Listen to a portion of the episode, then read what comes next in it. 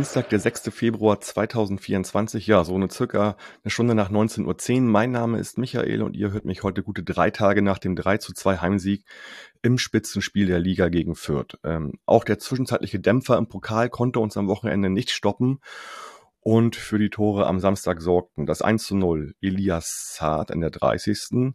Dapo Afolayan in der 33. mit dem 2-0. Zwischenzeitlich trafen für Fürth Sieb in der 44. zum 1 zu 2. Asta in der 59. zum 2 zu 2 und der Siegtreffer für St. Pauli wieder durch Saad in der 81. Minute zum 3 zu 2. Ich spreche heute wieder mit Fürth-Fan Danny. Moin Danny. Servus. Schön, dass du wieder da bist. Ähm, wir haben ja, glaube du auch, ne? Beide 0-0 getippt, ne? Äh, Im, ja, wir waren uns relativ einig, dass das eine taktische, torarme Gelegenheit wird, die durch wenige Highlights geprägt sein wird. Ja, so falsch kann man liegen. Mal so um, locker um fünf, um, um fünf Tore. Ähm, bin ich eigentlich auch ganz froh drum, weil, also A, unentschieden habe ich keinen Bock mehr drauf, hatte ich ja schon mal gesagt. Und ähm, dann lieber auch so ein 3-2 und das war dann wirklich ein richtiges Spitzenspiel, wo sich die Mannschaften nicht zwingend neutralisiert haben. Ne? Ah. Ja, wie ist es dir denn so am Samstag ergangen? Wie war, das, wie war deine Fahrt nach Hamburg und ja, das Betreten des Grounds so drumherum? Wie war das so bei dir? Ach, also vor dem Spiel war das eigentlich alles ziemlich entspannt. Äh, mein ICE hatte ein bisschen Verspätung, wie man das so kennt. Ich war so dann Viertel nach zwölf herum äh, am Ground im Stadion nachdem ich äh, nach unserer organisierten Szene da war, war das auch alles sehr entspannt, war irgendwie nicht mehr viel los am Einlass auch, kennt man ja auch manchmal anders.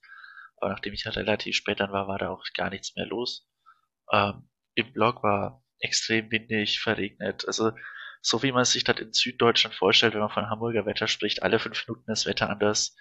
Ich stand dann da außen an dieser kurzen Ecke, wo nicht überdacht ist, so gerade am Bereich zwischen dem und dem überdachten Bereich wurde alle fünf Minuten entweder von hinten umgeweht oder der Regen hat's mir reingeht und dann kam auch die Sonne raus. Also ja, das war das war sagen wir mal interessant. Muss man aber auch sagen, dass mal wieder eine andere Sache, nachdem man ja mittlerweile Gott sei Dank keine unüberdachten Bereiche mehr erlaubt im Fußball, ist das mal eine Erfahrung, die man nicht mehr allzu oft hat. Von daher naja, eine Abwechslung. Ja, also kann ich beruhigen, das ist sogar Hamburger Wetter von den Hamburger in, äh, über Hamburg, also von Hamburger Wetter sprechen. Insofern, ähm, ja, äh, fühle ich da generell mit und ich habe auch gerade überhaupt keinen Bock mehr auf das Wetter, weil das hier seit Wochen so geht. Und aber egal, um Wetter, Wetter soll es ja heute nicht in erster Linie gehen. Ach, hätte ich wenig gegen. Äh, ja, kann ich verstehen, klar. Genau. Ähm, vielleicht nochmal, bevor wir so ins Sportliche reinkommen. Ähm, ich hatte bei dir auf äh, ja, Twitter, X, Twix, ähm, ja, ein, ein Tweet gesehen, noch am Samstag nach dem Spiel. Vielleicht sprechen wir darüber erstmal nochmal kurz. Ähm, was, was ist denn dir da, also was ist denn, was, was war denn da los eigentlich sozusagen? Was hast du da sozusagen dokumentiert? Ja, genau. Also erster Linie ist, denke ich, recht wichtig zu sagen, dass mir gar nichts passiert ist. Ähm, ich bin da eher so als Beobachter reingekommen. Wir waren nach dem Spiel, war die Mannschaft noch vor der Kurve logischerweise, hat sich verabschiedet. Ich meine, wie man sich, wie man denken kann, nach so einem Spiel wird man ja nicht, wird man durchaus nochmal die Mannschaft verabschieden, äh, sich bedanken. Ich meine, war ja auch ein krasses Spiel. Ähm, hab mir dann gedacht, okay, mein ICE fährt jetzt auch relativ bald und äh, ich wollte relativ früh auch aus dem Stadion raus und nicht in die komplett überfüllten U-Bahnen zu kommen. Bin dann also aus dem Block raus und als ich dann so vom Blockausgang Richtung Stadionausgang gehe, hört man eigentlich nur hier, ich weiß nicht, ob du oder die HörerInnen das so im Kopf haben, da ist ja zwischen dem Gästeblockausgang ist ja dann links so ein Zaun, wo dann quasi das leichte Ordner und der Sicherheitsleute ist, da sind dann auch die Lampen geparkt, wo die, wo das Stadion das, die Straßen beleuchten in der Nacht, etc. Und von dem Bereich sieht man eigentlich nur irgendwie wie so 20 Ordner und wenige nicht als Ordner erkennbare Leute äh, irgendwie, ich sag mal, aktiv sind. Also man merkt einfach, man, man sieht ja, wenn die Leute entspannt sind oder wenn sie gerade hektisch sind. Und da schaue ich da so hin und dann stürmen plötzlich ein paar auch Fürther Leute raus und sagen zu den Ordnern so, äh, lass, holt die Leute wieder raus oder so. Also irgendwas in die Richtung. Dann denke ich mir schon, okay, das ist jetzt nicht so gut. Und ich habe mich dann ein bisschen quasi abgesetzt von der Szenerie weil ich mir dachte, okay, ich bin irgendwie 1,80 groß, nicht sportlich aktiv, ich kann da eh niemanden irgendwie groß beschützen dergleichen. So eine Szenerie ist nicht was für mich. Aber ich dachte mir, so eine Dokumentation von der Sache ist eigentlich immer mit am wichtigsten, damit man einfach sieht, was passiert ist. Hab mich dann also dann an den Rand der, des Ganzen gestellt, abseits von den Leuten und habe irgendwie dann auch gesehen, dass innerhalb dieses Ordnerbereichs lagen so zwei, drei Zuschauer auf dem Boden. Ich habe in der Zwischenzeit dann auch Nachrichten von verschiedenen Leuten mit verschiedenen Angaben erhalten, die sich in der Hinsicht einig sind, dass das wohl keine Fürth-Fans gewesen sein sollen. Kann ich natürlich nicht bestätigen, aber. Das, das deckt sich auch mit meinen Informationen. Genau. Ja. Also von daher waren das halt Leute und erstens, also man weiß es natürlich in der Situation nicht und zweitens, egal wer das war, sieht man einfach, dass dann irgendwie eine Traube voll Ordner sich auf jeweils einen der Leute äh, knien und auf die schon am Boden liegenden und schon schreienden Leute, die clearly schon überführt sind, clearly schon rausgezogen sind, noch weiter einschlagen und eintreten. Und dann habe ich mir natürlich gedacht, so, okay, das Einzige, was ich in der Situation kann, tun kann, ist das fotografieren. Ich meine, mit Filmen ist immer schwierig, deswegen habe ich mich entschieden, das zu fotografieren.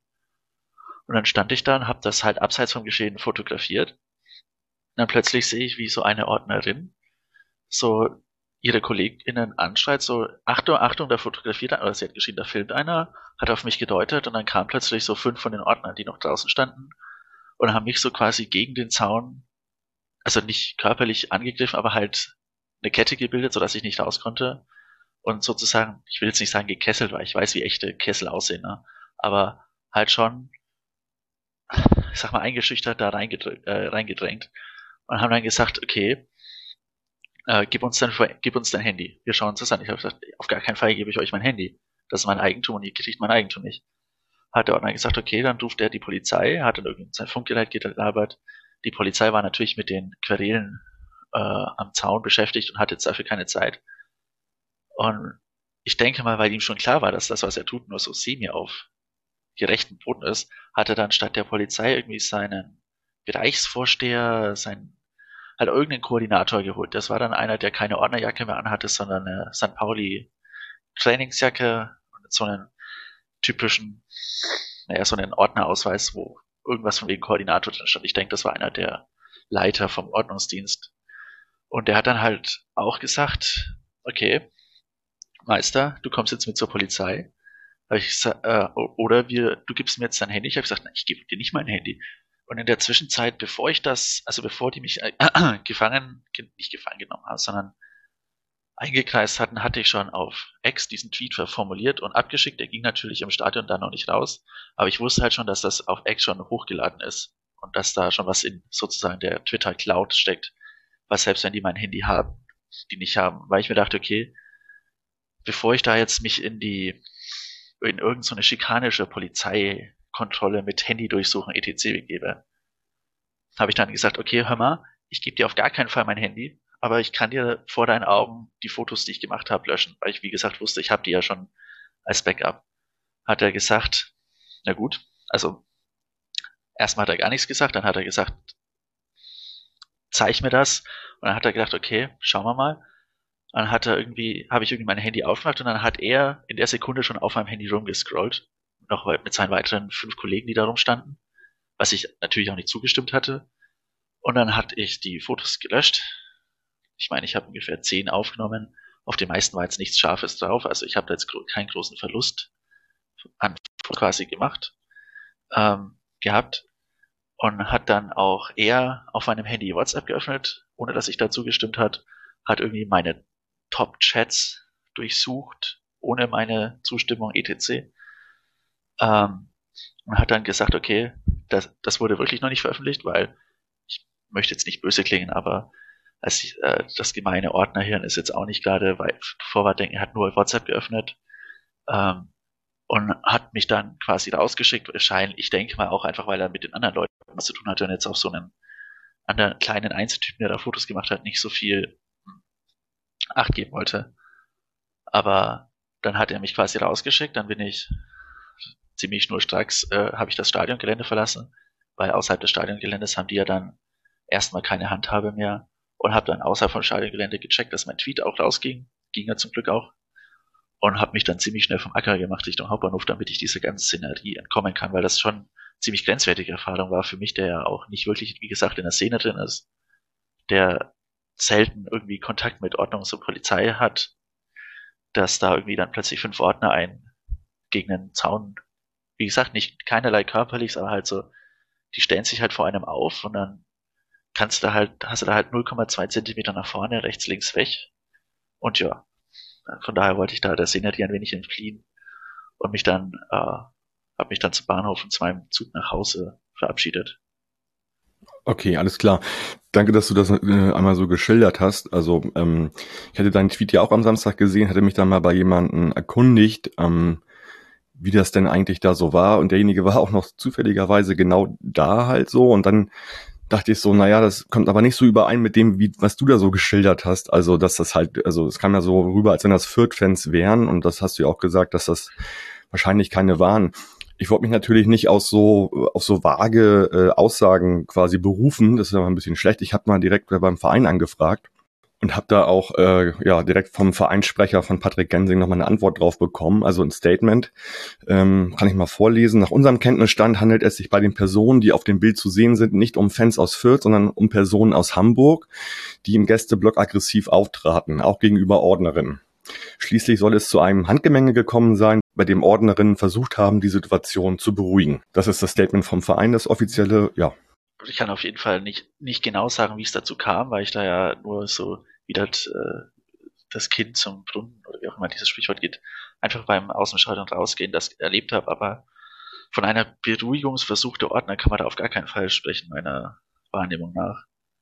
Ähm, da hat meiner Meinung nach fast schon eher die Polizei beruhigender versucht einzugreifen, weil die haben dann irgendwann zwischen den Ordnern und den Fans eine Kette gebildet, haben dabei aber irgendwie klar gemacht, dass sie den Fans nichts wollen, sondern eigentlich nur die Situation beruhigen.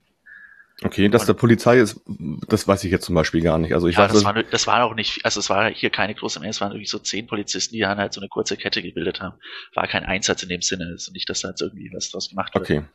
Also ich glaube, wir können uns darauf einigen, das sind so Situationen, die man vielleicht auch nicht ganz so richtig gut einschätzen kann, sozusagen, wenn man dazukommt. Ähm, ich war auch nicht dabei, aber ich wollte es, wie gesagt, einmal quasi von offizieller Seite einmal das Statement haben, wie was da, was da passiert ist. Ja, auf jeden Fall. Ich meine, wie gesagt, ich habe auch auf Twitter gesagt, dass die Leute da rausgezogen werden. Das wird schon irgendeinen Grund gehabt haben. Für mich ging es einfach auch um die Art, weil die hatte dann sehr schnell nichts damit irgendwie beruhigend zu tun, sondern da haben halt einzelne Ordner, für die dann natürlich auch der Verein und der Ordnungsdienst wenig kann, haben halt dann irgendwie über die Stränge geschlagen.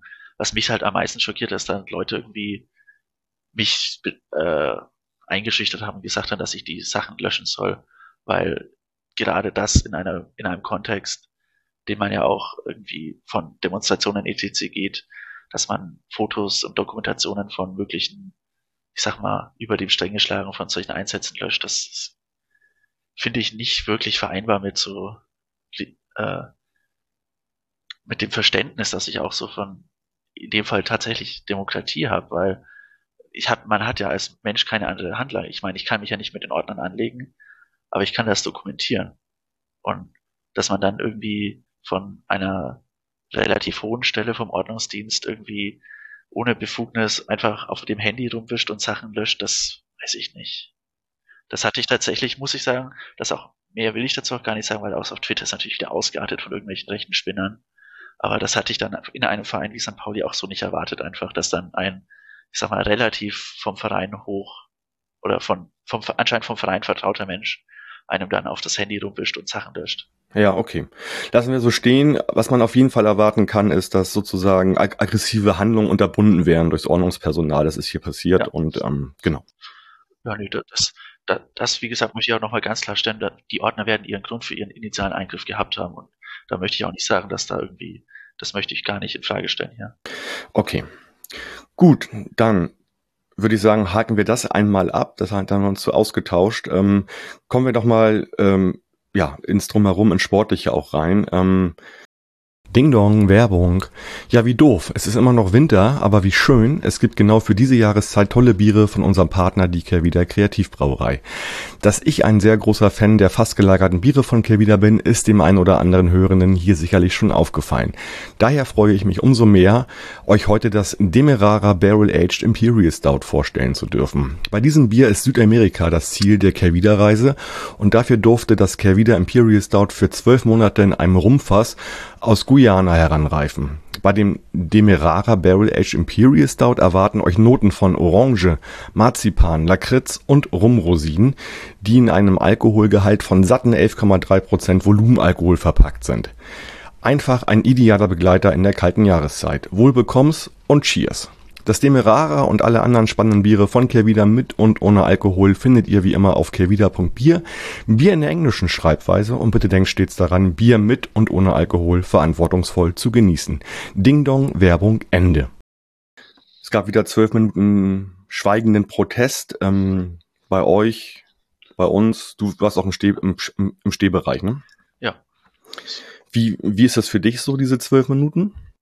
Uh, da mache ich mich jetzt gar nicht so beliebt, weil für mich ist das gar nicht, also ich stehe zu 200% hinter den Aktionen, aber für mich ist das eigentlich immer vergleichsweise angenehm, weil ich einer der normalerweise denkt man so der Sorte 60 plus bin. Ich sehe gerne das Spiel und äh, ich in den zwölf Minuten äh, sehe ich immer, dass die meisten Teile vom Spiel während des ganzen Spiels in letzter Zeit. Von daher ist das aus einer höchst egoistischen Perspektive extrem angenehm. Aber man muss natürlich sagen, es ist nicht der Fußball, den man kennt und wegen dem man dahin fährt, nicht? Also es ist schon, es fühlt sich dann nach Kreisliga B an und das will man natürlich auch nicht. Genau, und, äh, genau das, was man erreichen will, zu zeigen. Ne, genau, das, absolut. Äh, ohne Fans nicht funktioniert und ich finde, es hat in dem Spiel sehr gut funktioniert, weil sich beide Seiten auch sehr einig waren. Also ja. äh, in Form des Schweigens, das hatten wir gegen Düsseldorf auch anders schon in letzter Zeit. Und ähm, in Form von Transparenten und auch natürlich ja. das Auflösen nach den zwölf Minuten mit dem jeweiligen Wechselgesang, ja. ähm, wo auf gut Deutsch gesagt wird äh, oder was, wo, wo einfach mal jetzt, sag ich mal, gesagt wird, was man von der DFL hält, ganz einfach. Ne? Ja, und was ich ganz äh, lustig fand, ist, dass äh, das war ja eine Ecke bei euch nach diesen zwölf Minuten, also für euch. Und unsere Fans haben die typischen äh, Münzen etc. Die Schokotaler, ne? Schokomünzen. Ja, äh, mhm der Schiedsrichter, als sich das angeschaut hat, gedacht, ja, das ist ein Schokoschwaller, ist doch egal und hat einfach weiterspielen lassen. Ja, das fand ich hat, vergleichsweise interessant. Hat ja, mich, äh, interessant, überraschend fand ich das, weil das wird ja sofort eigentlich als Anlass genommen zu unterbrechen und die auch einzusammeln, weil es, ich würde sagen, das ist schon gefährlich, wenn da so relativ viele von diesen Teilen auf dem Rasen rumliegen. Hätte ich jetzt und auch erwartet. Das, und das, das wurde erst in der Halbzeitpause erst äh, ja. Aufgesammelt. Aber gut, ähm, wir haben ja noch Zeit bis zum Saisonende und man sieht ja auch in anderen Stadien, wie man Proteste weiter ausarbeiten kann. Ja. Ähm, insofern ist das äh, Goldhaler fanden wir vor, vor ein paar Wochen mal ganz gut. Ich glaube, jetzt gibt's da die nächste, nächste, das nächste Level irgendwie anscheinend. Ich dachte mir auch so, okay, die Message, die der Schiedsrichter jetzt aussendet, ist nächstes Mal dann doch wieder Tennisbälle, nicht? Äh, das hast du jetzt gesagt, ich weiß es nicht. Also.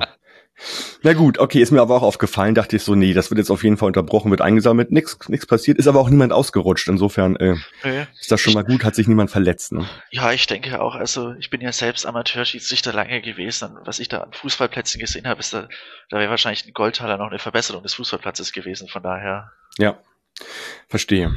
Gut, dann vielleicht mal kurz zu unserer Aufstellung. Also wir haben ein bisschen durchgewechselt zum Pokal, beziehungsweise wir haben das übernommen, was in der zweiten Halbzeit im Pokal da war. Das heißt, ähm, Ritzka und Amenido raus, Saljakas und Zart rein und äh, ganz klar auf der Torwartposition äh, haben wir natürlich Vasil wieder als Stammtorwart reingenommen. Das war es bei uns. Bei euch hatten wir uns noch gefragt vor dem Spiel, was machen wir denn eigentlich da auf links hinten, Petkov oder Haddadi, ne? Ich möchte nicht überreden, aber wir haben nichts gemacht und dann haben wir irgendwie gemerkt, verdammt nochmal, wir hätten was machen sollen. Ihr habt dann erst Petkov drin gelassen, der war auch schon ja. im letzten Punktspiel bei euch drin und genau. habt aber dann festgestellt in der 35. dass vielleicht Haddadi doch die bessere Idee gewesen ja. wäre. Ne? Ja, es sind ja auch beide Tore über die Seite gefallen, wenn ich mich recht entsinne. Ja, ja, ja. Da ist, äh, also Petkov wirkte sehr, sehr überfordert, wenn man das mal ja. geschmeidig ausdrückt. Äh, da ist einfach, also da, da, da greife ich wahrscheinlich schon ein bisschen dem vor, was du noch, was du noch fragen willst, aber da ist einfach aufgefallen, dass mit dieser Idee, die wir hatten, dass wir bei euch da einfach an Limits gekommen sind. Und wenn du diese Idee, dass du den linken Schienenspieler als ins Mittelfeld ziehst, nicht einmal wirklich ausführen kannst, weil er immer als Verteidiger gef gefragt ist, dann fällt das einfach auf, dass das ein Stürmer ist und kein Verteidiger. Ja, und da eher Schwächen hat quasi auch in der Geschwindigkeit und in dem wie er halt die Ab ja, wie, wie, wie er ja. wie das Abwehrspiel interpretiert natürlich, ne? Wenn da auf der anderen Seite noch ein Dapo Afolayan steht, naja, dann führt das ja. halt zu dem einen oder anderen der auch gerade wirklich in den letzten Wochen so richtig reinkommt, immer stärker wird auf seiner Seite, äh, wo ja immer noch so ein Fragezeichen war, auch in der Winterpause muss man da nachbuttern, weil Connor Metcalf beim äh, Asien Cup ist, jetzt ist Connor wieder da und Jackson ja auch, die saßen ja auch schon auf der Tribüne am Wochenende. Da werden wir sicherlich keinen mehr jetzt holen, aber äh, Dabo hat es auch super gemacht und ähm, das kann man auch schon mal vorwegnehmen. Die Tore über ja, kamen von, von unseren quasi äh, Außen-Mittelfeldspielern jeweils von Zart und, Daf ähm, und Dapo Afolayan, das kam auch nicht ohne das Ganze, ne? Und ähm, also nochmal zu den zwölf Minuten auch, ne? Ich habe ja immer das Gefühl, irgendwie diese zwölf Minuten, das nutzten unsere Spieler immer dazu, um komplett aufzudrehen irgendwie, als wenn sie diese, diesen Support wieder einfordern würden, in dem, wie sie spielen.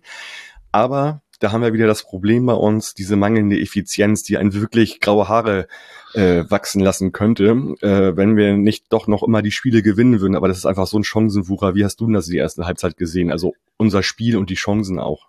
Boah, also in der ersten Halbzeit dachte ich mir, die, dass wir so viel über Jonas Urbich geredet haben, lohnt sich ja sowas von, weil der. Hat sich voll gelohnt, ne? Der hat, der hat uns hat in den ersten 30 Minuten hat er uns eigenhändig in diesem Spiel gehalten.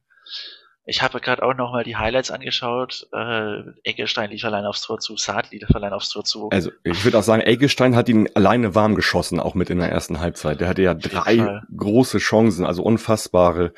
Ähm, inklusive noch Dabo Afolaya noch einen Lattentreffer und Hauke ja. Wahl gleich in den ersten zwei Minuten mit dem Kopfball freistehend genau. und also so viele Chancen schon wieder, also ja. Und da verbietet sich dann auch zu, darüber zu überlegen, ob man vielleicht bei dem 1-0 den festhalten kann, weil ganz ehrlich, so viel wie der vorher schon raus hat, da kann er auch den, kann er auch stehen bleiben und sagen, schieß den Ball bitte endlich ins Tor, ich habe keine Lust mehr. Und es wäre trotzdem gerechtfertigt gewesen. Das also, passiert ja auch im alten Hasen, äh, wie Burchard bei uns im Pokal. Also ähm, das oh, kann halt bei ja, diesen Ver Verhältnissen. Bei ihm ist das ja eher eine Qualitätsfrage. Ja, aber das ist natürlich trotzdem auch eine Sache, die. Ja, auf jeden Fall die noch in, in den nächsten zwei, drei äh, Leveln kommt, die er noch erreichen wird. Also äh, mach ja, sowas hatte selbst Neuer mal. Und ich denke mal auch, das ist bei einem Torwart genauso wie bei allen anderen. Wenn du ihn nur oft genug prüfst, dann ist einfach statistisch unmöglich, dass dann nicht mal ein kleiner Fehler drin ist, etc. Ja, hat's aber auch gebraucht, äh, diese Unkonzentriertheit von Obig, ähm, ja. damit halt Zart in der 30. Minute das Tor auch, auch macht. Also ähm, Treu schießt aufs schießt aufs Tor und äh, wie gesagt, Obig lässt ihn abprallen, Saad verwandelt ihn ja wunderbar. Ja. Äh, äh, wie gesagt, also ein Tor aus dem Nichts in dem Augenblick im Prinzip schon. Was aber auch eindeutig Beweis ist, dass er in dieser ersten Halbzeit, äh, dass das mehr als verdient war, ist, wenn ich mir das nochmal anschaue, dass gleichzeitig, also dass Asta eigentlich näher am Ball ist, aber Saad deutlich vor ihm realisiert, dass da was passieren könnte und dann halt auch die Millisekunde vor Asta am Ball ist und den Ball reinspitzt ja, wird. Stimmt. Aber einfach so eine gewisse Schärfe drin, die es wahrscheinlich uns gefehlt hat, wobei ich nicht glaube, es war einfach eine Qualitätsweise. Ich sag's ganz ehrlich, wir hatten, wir haben in der Bundesliga gespielt und selbst da haben nur sehr wenige Mannschaften uns so hergespielt wie St. Pauli in den ersten 30 Minuten. Ja, das sah auch super aus. Also wir laufen ja aktuell immer von Superlativ zu Superlativ und das war die beste Halbzeit und das war die beste Halbzeit und das war die beste Halbzeit und ja, wir spielen halt momentan sehr gute Halbzeiten, würde ich sagen. und äh, aber gegen euch brauchte es halt auch ein bisschen individuelle Fehler, um das trotzdem, um unsere Ineffizienz zu überwinden, glaube ich. So würde ich es naja, ausdrücken. Dass das, das 2-0 natürlich mit, mit einer Packung Glück, die man dann halt auch hat, aber ja, das war, wer war das mit dem abgefälschten? War das, das äh, Jung war das. Ah, Jung, natürlich, Jung war das. Aber der, der macht da ja auch keine Fehler. Ich meine, der musste reingehen. Nein, Fehler ist das nicht. Das sieht halt nur doof aus. Also, ja, mehr, mehr ist das auch nicht. Ne? Mein Gott. Ja. Und da war ich, dachte ich so, okay, dann haben wir jetzt das endlich mal kompensiert mit diesen vielen Chancen. Hätte auch höher sein können, aber ich war natürlich mit diesem 2 zu 0 total zufrieden.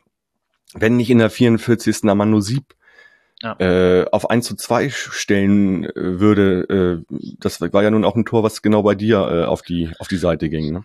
Ja, das hat man auch nur so halb gesehen, weil da ich stand, waren da ein paar Fahnen im Weg und dann stand so Sieb, der, der, der Ball erreicht Sieb, das habe ich gesehen. Ich habe auch gesehen, dass irgendwie fünf St. Pauli-Spieler und keiner von uns da stand.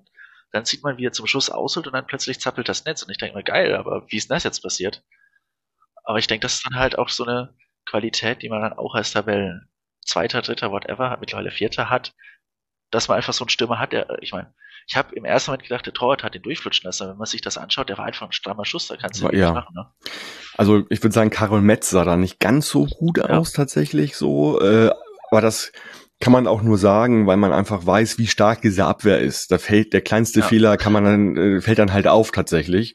Und wie du auch sagst, gegen eine Spitzenmannschaft, die ihr nun mal auch seid, ähm, wird das dann auch eine Chance und ihr nutzt die dann halt, ja, ihr nutzt dann halt auch so eine Chance einfach mal. Das war eure zweite, glaube ich, in der ersten Halbzeit. Genau, das äh, irgendwann lief Lemperle beim Stand von 0-0 noch nicht allein, also der lief dann ja von recht weit außen und hat dann einen guten Schuss gemacht, aber es war jetzt auch nicht die größte Chance. Ja, hat Vasili das, ganz gut ab, abgewehrt. Äh, genau, dann lief ja noch Green einmal relativ frei hin, war leider auf seinem schwachen Fuß, deswegen musste er ihn flanken und die Flanke war schlecht.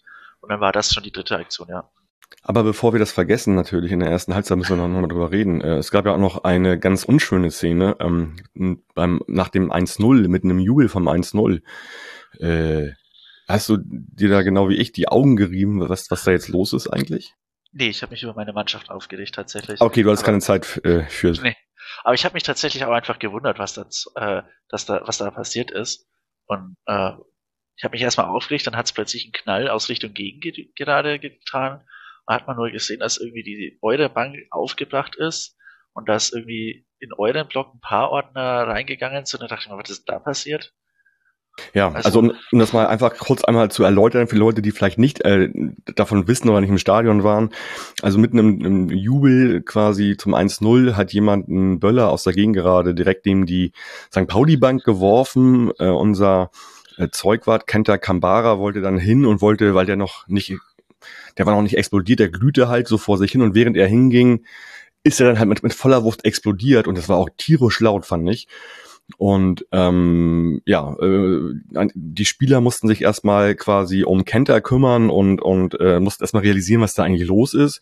Und währenddessen gab es da schon Zugriff in der Gegend gerade, derjenige wurde abgeführt. Wir wissen, der soll minderjährig sein und ist natürlich dann irgendwie erfasst worden. So viel zu dieser Aktion, zu dieser unfassbar behämmerten, idiotischen Aktion, die mich da wirklich ratlos hat äh, stehen lassen, irgendwie, wie man darauf kommt, sowas zu tun, tatsächlich. Also egal wo und wie und auch wenn das nicht im Stadion wäre, wenn das irgendwo wäre, einfach so aus dem Nichts jemand irgendwie zum Böller vor die Füße zu werfen, also ja, fehlt mir irgendwie jegliches Verständnis für. Ja, mir äh, in gewisser Weise auch, aber ich denke, das ist halt genauso eine Aktion, die man normalerweise so auf dem Feld bringt, so mit 16, 15 aber dass man das in den Stadion macht, puh, Ja, also ich dachte dann auch so, was ist das jetzt für eine Situation hier? Ist das irgendwie ja. eine Mutprobe? Äh, äh, äh, ist das ein Junggesellenabschied? Ist das, äh, sind das zwei Rostocker auf Irrwegen? Wie, wie kommt man dazu irgendwie? Aber, oder vielleicht sogar die Möglichkeit, dass jemand vielleicht auch krank ist, natürlich. Also, will ich jetzt nicht äh, ausschließen, das Ganze. Ist mir aber auch relativ egal. Ich will es auch gar nicht wissen. Ja, ich finde es einfach nur, also ich fand es nur unfassbar und stand da wirklich minutenlang und konnte das überhaupt nicht äh, richtig registrieren für mich. Ja.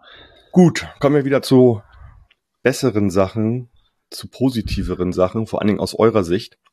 Denn ich finde so, eigentlich so zwischen der 40. und, und 65. Das war so eure Zeit. Also beginnen mit dem 1 zu 2. Aber ihr macht ja auch noch ein 2 zu 2 in der zweiten Halbzeit.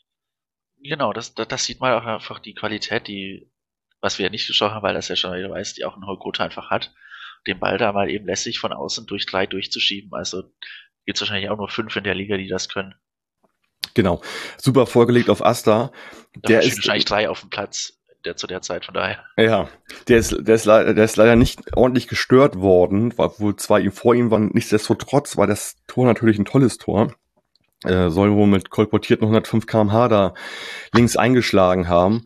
Und da habe ich schon wieder mit dem Schlimmsten gerechnet. Ähm, ja, vor allem war ja die, die Zeit danach war ja dann tatsächlich noch mal fünf bis zehn Minuten haben wir ja dann noch mal Habt ihr gedrückt, hochgepresst genau. und hattet halt Bock, äh, uns, uns das Leben schwer zu machen, hat man auf jeden Fall gesehen. Und es gab noch so eine Halbchance im Prinzip, ne? Genau, ja, einmal hat er dann noch, ich glaube, Sieb durchgesteckt. Oder? Ja, Sieb war das, genau. Und einmal hat Gotha dann mitten im Set, ja, mit seinem schwachen Fuß. Das war direkt nach, nach der Aster-Aktion hat er nochmal Nachschuss gehabt und der ist dann rechts oben vorbeigeflogen, ne? Richtig. Und danach war, hat sich das ja dann, ich denke mal so fünf bis zehn Minuten hat sich das so entspannt gehalten und dann habt ihr wieder angefangen zu drücken. Genau. Und passenderweise, ich weiß nicht, wie ob, wie, ob du das registriert hast, doch hast du, weil du die Sonne auch genau ins Gesicht bekommen hast. Ich glaube, in der 78. oder so ging die auf einmal der Himmel auf, die Sonne kam raus. Und ähm, ich bilde mir ein, dass Obig nach einer Mütze verlangt hat auf der Bank. Ähm, das sah so aus, also der konnte nicht richtig gucken tatsächlich.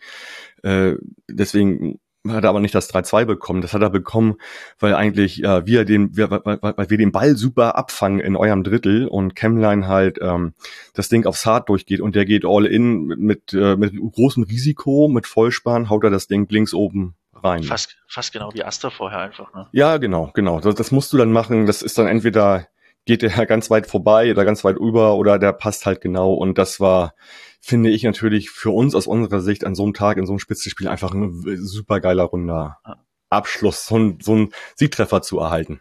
Also ja. mit Sonne und mit allem. natürlich ärgerlich, dass Haddadi dann den Ball versucht, spielerisch irgendwie zu anzubringen, statt ihn. Es war halt so ein Mittelding. Das, das ist deswegen ärgerlich, weil er genau so eine Szene schon diese Saison zwei, dreimal gemacht hatte und es auch schon mehrfach zu Gegentoren oder großen Chancen geführt hat, dass er sich nicht entscheiden kann.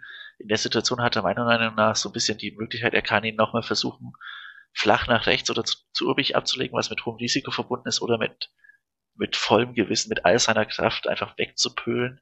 Aber er versucht ja dann diesen Innenseite gefühlvollen Pass in diesen freien Raum, wo halt dann nur euer Spieler ist, der dann natürlich, ich meine, Aljoscha Kemlein war das, hast du gesagt? Der, genau, der, der auch, der Ball kommt ja mit nicht hoher Geschwindigkeit. Das ja, der dann im Sprung den Ball perfekt zu Saat abwinkt. Genau, also, das, das bringt der Kemlein dazu, den überhaupt direkt spielen zu können, weil wenn der so genau. straff gewesen wäre, dass er gar nicht machen können, ne?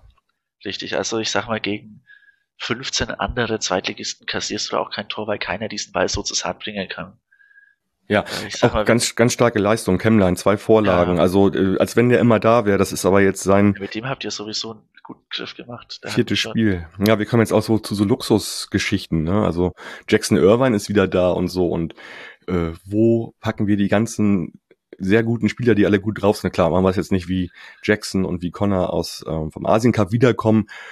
Aber man kann denen auch ein bisschen Zeit zur Re Regeneration vielleicht geben, wenn die jetzt nicht in so einem guten Zustand sind, weil wir haben da einfach eine Top 11 und wenn Jackson fit ist, wird er auch spielen als Kapitän, bin ich mir ganz sicher. Aber wir haben da halt jemanden, einen jungen Menschen mit 19 Jahren, der da wirklich so viel ja. zu leisten vermag, jederzeit reinkommen kann. Das wird ein Riesending für uns noch, diese Rückrunde, glaube ich, diese Kombination. Ja, also, ich sag mal, das ist eine Mischung, wenn ihr da nicht aufsteigt und wir dann nächstes Jahr, nächste Saison wieder miteinander sprechen müssen, also außer wir steigen auch auf, dann äh, stelle ich dir aber ganz klar die Frage, was ist da denn bitte noch schiefgegangen?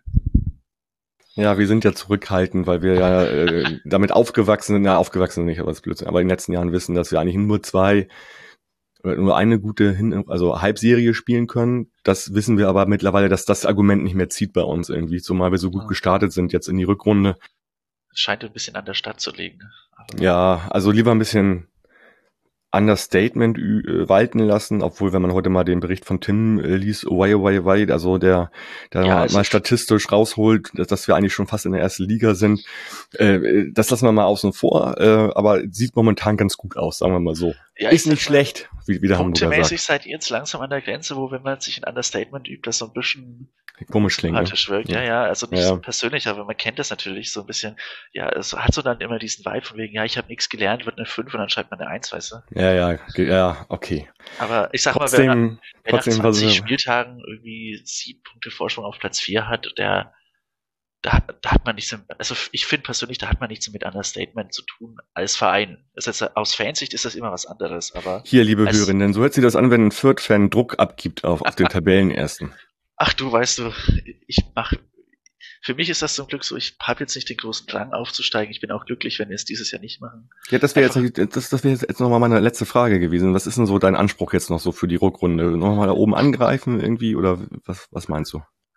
Ähm, also prinzipiell bin ich der Meinung, im Fußball als Sportler sollte man immer das Maximum wollen. Und wenn man, wie gesagt, nach 20 Spieltagen zwei Punkte hinter Platz zwei sollte man den Anspruch an sich haben, aufzusteigen. Das gilt natürlich für die Mannschaft. Also von wegen, ich will jetzt mich selbst auch nicht in einer Statement üben. Wir haben vier Punkte Vorsprung auf Düsseldorf auf Platz fünf. Wer da als Mannschaft oder als Trainer jetzt nicht sagt, wir wollen aufsteigen, wir wollen das zu Ende bringen, der hat, finde ich, dann in dem Sport auch irgendwo nichts verloren, weil nach 20 Spielen ist das dann auch kein Glück mehr. An der Privat sag ich, aufsteigen immer geil, geile Stadien, gute Anstoßzeiten. Nicht mehr zweite Liga, sondern erste Liga. Es bringt diesen Verein einfach so viel weiter, finanziell, vom Umfeld. Das ist einfach un unglaublich gut. Ich bin jetzt, denke mir aber auch so, okay, das hieße dann aber aufsteig, aufsteigen, vier Spieler ersetzen müssen per Laie, die, die, also die per Laie da waren. Kader nochmal neu Umbruch. Klappt das? Geht dieser Fußball gut in der ersten Liga? Also vielleicht bin ich einfach ein bisschen gebrannt von dem letzten Aufstieg vor drei Jahren. Ja, kann ich verstehen. Aber prinzipiell muss ich natürlich sagen, Aufstieg wäre also wäre natürlich das Beste. Und ich persönlich hoffe drauf. Ich bin jetzt aber auch nicht böse, wenn es nichts wird. Also es ist nicht so wie bei euren Nachbarn oder ja, ja, ja. in Hannover, wo man sagt, nicht Aufstieg ist ein, ist ein Failure. Okay, ich fasse mal kurz zusammen, einfach oben dran bleiben und mal schauen, wie es wie es ausgeht, ne? Alles rausholen, was geht und wenn es klappt, dann ist geil und wie gesagt, wenn ich jetzt Trainer wäre dann und den Anspruch nicht hätte, dann könntest du mich auch also ich bin ich ich bin da immer ein bisschen mich nervt das, wenn Trainer und Offizielle sich in Understatement üben, weil ich finde das immer ein bisschen drückebergerisch, aber das ja. ist meine persönliche ja. Ansicht. Also das mache ja auch ich ja nur Understatement. Äh, ja, ja, auf jeden äh, Fall. Das hast du ja von von der, von Tim schon mal gar nicht, wie du gelesen hast vielleicht und äh, und, und wir sind da ja auch jetzt relativ klar im Kopf. Die Spieler, es darf also die sagen jetzt nicht explizit Aufstieg, Aufstieg, Aufstieg, aber man kann da schon raushören, dass ja, das ambitioniert ist, das Ganze. Ne? Ja, du, das kann man, finde ich, kann man bei uns auch. Zorniger hat im November, als er auf Platz neun standen, gesagt, mein Anspruch ist immer die Meisterschaft gewinnen, in die ich gerade spiele, von daher. Ja, also dann nochmal, vielleicht nochmal ein Tipp, wenn du es noch nicht gehört hast, es gibt ja den Millern Talk, den Abendblatt-Podcast, da war Zorniger zu Gast am Freitag. Oh, okay. Kann ich sehr empfehlen, also ich gehe jetzt nicht so mit allen Sachen mit, die er da erzählt hat, aber ich finde ihn schon irgendwie so ein, ja, so ein, so einen guten Typen irgendwie, der, der was zu erzählen hat auf jeden Fall. Ja, das ist, der ist auch, das nochmal ganz kurz, bevor ich, bevor wir hier weitergehen müssen. Der ist auch, der finde ich, bringt auch neues Leben nach Fürth, dadurch, dass er einfach eine, ein Typ ist, eine Persönlichkeit. Wie du sagst, ich gehe auch nicht mit allem mit, was er sagt, aber der hat halt einfach klare Meinungen, der hat eine klare Vorstellung von allem und dem kann man zuhören und der tritt, der vertritt auch seine Einstellung. Also der ist, der ist einfach einer, bei dem weiß man, woran man ist und der, der ist ein Charakter und sowas finde ich super und das macht mich immer sehr so, dass er bei uns ist, auch wenn ich, wie gesagt, nicht mit allem einstimme. Aber muss man ja nicht, ist ja ein anderer Mensch, nicht? Ja, kann ich gut verstehen. Also äh, ich hätte da jetzt auch nicht ganz große Sorgen, nicht die größten Sorgen, wenn er vielleicht mal bei uns wäre oder so, alleine schon wegen der politischen Grundeinstellung. Da hat er viel sehr Gutes gesagt, fand ich. Ja. Danny, ich mache jetzt schon mal den Rauschmeißer. Wir haben ja heute große, große Podcast-Produktionsabend. Ähm, äh, ich danke dir für die beiden äh, Folgen und ähm, hoffen, hoffentlich sehen wir uns nächste Saison nicht. Hören uns nächste Saison nicht. Oder, Oder doch. Schon. Oder vielleicht. Dann machen wir es übernächste vielleicht wieder. Nächste in der ersten Liga. Ja. Schauen wir mal. Vielleicht beide zusammen, ne? Das wäre natürlich was. Ja, Danny, schönen Dank und äh, ja, alles Gute für die restliche Saison. Ne? Ebenso. Und Dankeschön. Bringt's und, nach ja, Hause. Bitte? Bringt's nach Hause. Ja, doch, sollten wir jetzt machen. Ne? Genau. Und liebe Hörende, äh, ihr habt mal eine schöne Restwoche und freut euch schon mal auf die beiden Folgen zum Spiel in Magdeburg. Da wird Kasche gleich das VDS aufnehmen ähm, und wir hören uns dann irgendwann im März wieder. Bis dahin bleibt gesund und macht's gut. Ciao und tschu tschu.